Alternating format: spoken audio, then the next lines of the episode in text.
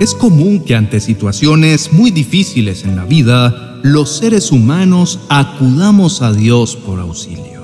Generalmente es en las etapas de prueba en las que se conoce al Señor. Casi siempre que he visto procesos de conversión genuinos en donde las personas nacen de nuevo en Cristo Jesús, estos han ocurrido durante fuertes circunstancias de sufrimiento. Es como si al pasar por una gran aflicción llegásemos al fin no solamente a entender, sino realmente a sentir que por sí solos no podemos solucionarlo todo.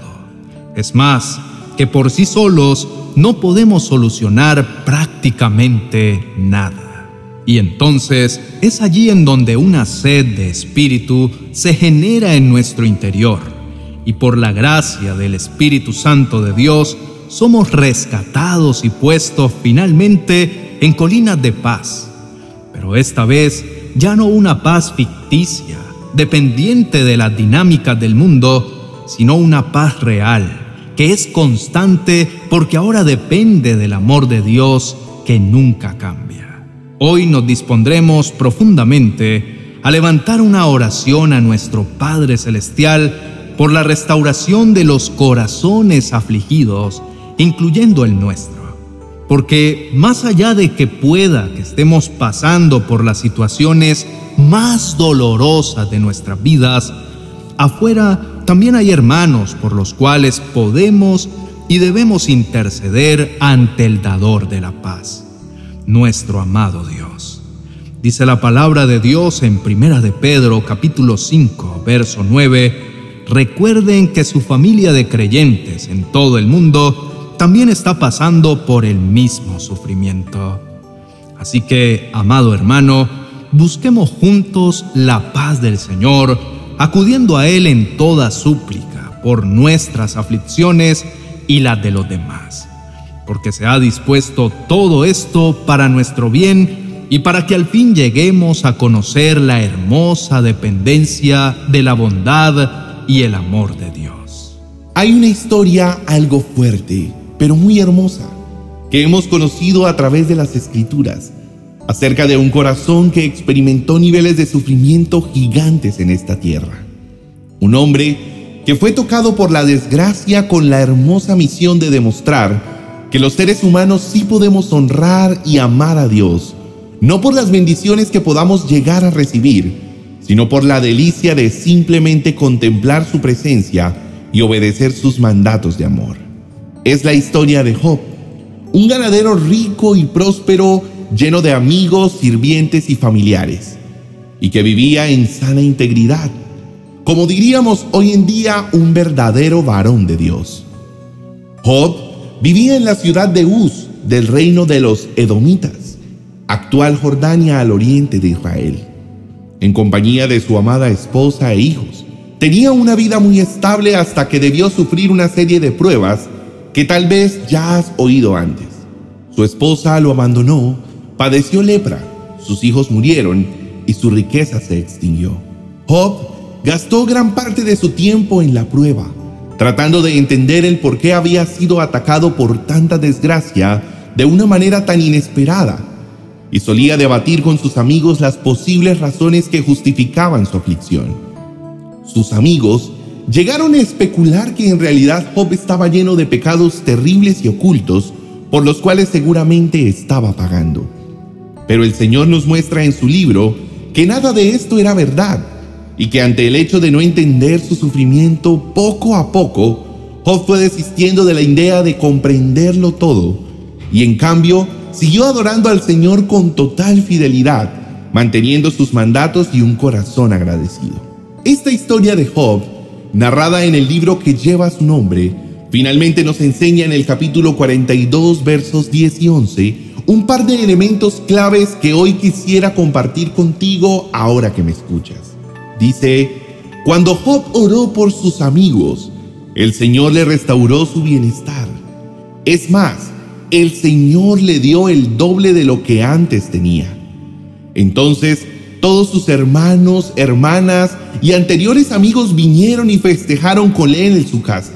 Lo consolaron y lo alentaron por todas las pruebas que el Señor había enviado en su contra, y a cada uno de ellos les regaló dinero y un anillo de oro. Hoy quiero que sepas que el sufrimiento no tiene por qué tener explicación. De hecho, en muchas ocasiones no la tiene dentro de la lógica humana. Quiero que comprendas que en varias ocasiones se sufre sin merecerlo. ¿Recuerdas la muerte de Jesús? Él no merecía su muerte. Fue parte de un plan perfecto de salvación para toda la humanidad. Por eso, quiero que hoy entiendas que en toda situación de aflicción, a pesar de que a veces no se logre comprender, de lo que sí puedes estar seguro es que siempre habrá un propósito superior de restauración en el que Dios te quiere promover a un siguiente nivel de relación íntima con Él y a un siguiente nivel de bienestar. Amado hermano, qué interesante y revelador poder ver que la palabra del Señor nos enseña que la restauración de Job vino justo después de que él orara por sus amigos. Esta había sido una orden que Dios le había dado a Job previamente, porque la necedad con la que sus amigos hablaron del amor de Dios había desatado la ira del Señor sobre ellos, y lo único que iba a hacer que no fueran tratados con severidad sería la oración de Job. Hoy te invito a que renuncies a toda declaración necia si es que has estado quejándote del Señor, y en cambio levantes tu voz para confesar tus faltas y orar por la restauración del afligido, tal y como las escrituras nos lo han enseñado en Santiago capítulo 5, versículo 16. Confiésense los pecados unos a otros y oren los unos por los otros para que sean sanados. La oración ferviente de una persona justa tiene mucho poder y da resultados maravillosos. Así que ora conmigo. Dile, Padre amado, gracias porque siempre has sido bueno. Gracias por tu infinita misericordia que a través de algunas pruebas ha traído mi duro corazón delante de ti para reconciliarlo con tu voluntad y tu divino amor. Hoy clamo, Señor, por la salud y la restauración de todos mis hermanos que sufren en este momento porque atraviesan por alguna calamidad. Tu palabra nos ha enseñado, Dios, que especialmente las situaciones más difíciles de la vida nos acercan a ti y a tu gracia. Por eso yo quisiera pedirte en el nombre de Jesús que extiendas un muro de protección y vivifiques a todos aquellos que se han alejado de ti y sufren en este momento. Lleva consuelo a sus corazones, Padre, y revela tu propósito en ellos Dale de tu paz, que es una fuente de vida que trasciende toda lógica. Hoy reconocemos, Señor, que nos hemos desgastado más de la cuenta tratando de encontrar explicaciones lógicas a nuestro sufrimiento. Y esto no ha sido de tu agrado, Padre, porque tendemos a pronunciar palabras de ingratitud y reproche, y tal y como lo hicieron los amigos de Job, muchas veces nosotros hablamos con necedad de ti y de tu poder. Por eso, Señor, hoy desistimos de poner nuestra confianza en nuestro propio entendimiento y nos rendimos a tu sabiduría y a tus pensamientos que son de amor y de bondad, mas no de calamidad. Hoy determinamos someternos a tu hermosa voluntad, la cual es buena, agradable y perfecta, y reconocemos que tus planes son mucho mejores que los nuestros, aunque en algunos momentos parezcan de sufrimiento. Hoy, amado Dios, decidimos confiar plenamente en ti, tal y como lo hizo tu Hijo Job, a quien tanto amaste. Entendemos, Señor, que en medio de la crisis podemos encontrar la hermosa oportunidad para amarte de verdad y demostrar que en verdad somos tus hijos y te amamos en cualquier situación en la que nos podamos encontrar. Por eso, Señor, el día de hoy ofrecemos nuestras acciones, nuestras palabras, nuestros pensamientos y nuestros sentimientos como herramientas para revelar tu amor en nuestros hogares y hasta en los confines de la tierra si así lo decides, Señor. Llénanos del gozo de tu Santo Espíritu y despeja nuestros hogares de toda presencia maligna de calamidad, desidia y tristeza que nos esté queriendo influenciar. Echa fuera, Padre amado, todo espíritu antagónico que nos intenta atormentar y restauranos por tu gracia y tu infinito amor. Como Job, estamos listos para clamar por nuestros hermanos, aquellos que incluso te han llegado a ofender gravemente porque tú has dicho que nuestras oraciones tienen gran poder ahora que tú nos has hecho justos.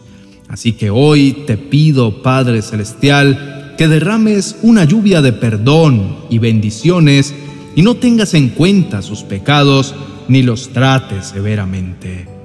El día de hoy, Padre, queremos decirte que estamos listos para obedecerte y declaramos que la siguiente parte de nuestras vidas será de aún mayor bendición que la anterior.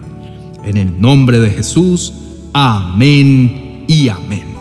Querido hermano, anhelo de todo corazón que estés siendo transformado a partir de esta enseñanza. Si esta oración fue de bendición para ti, te invito a que lo compartas en la caja de comentarios y nos cuentes acerca de la paz que el Señor está poniendo ahora en tu corazón. A continuación, te compartiré un vídeo en el que encontrarás la revelación de la palabra del Señor que viene para asegurarte que todo sufrimiento tiene un final y que ese final será de gran bienestar para ti y toda tu familia. Escúchalo y recuerda suscribirte a nuestro canal y dejarnos tu petición en los comentarios para que estemos orando por ti. Te dejo el vídeo en la tarjeta a continuación para que puedas escucharlo. Bendiciones.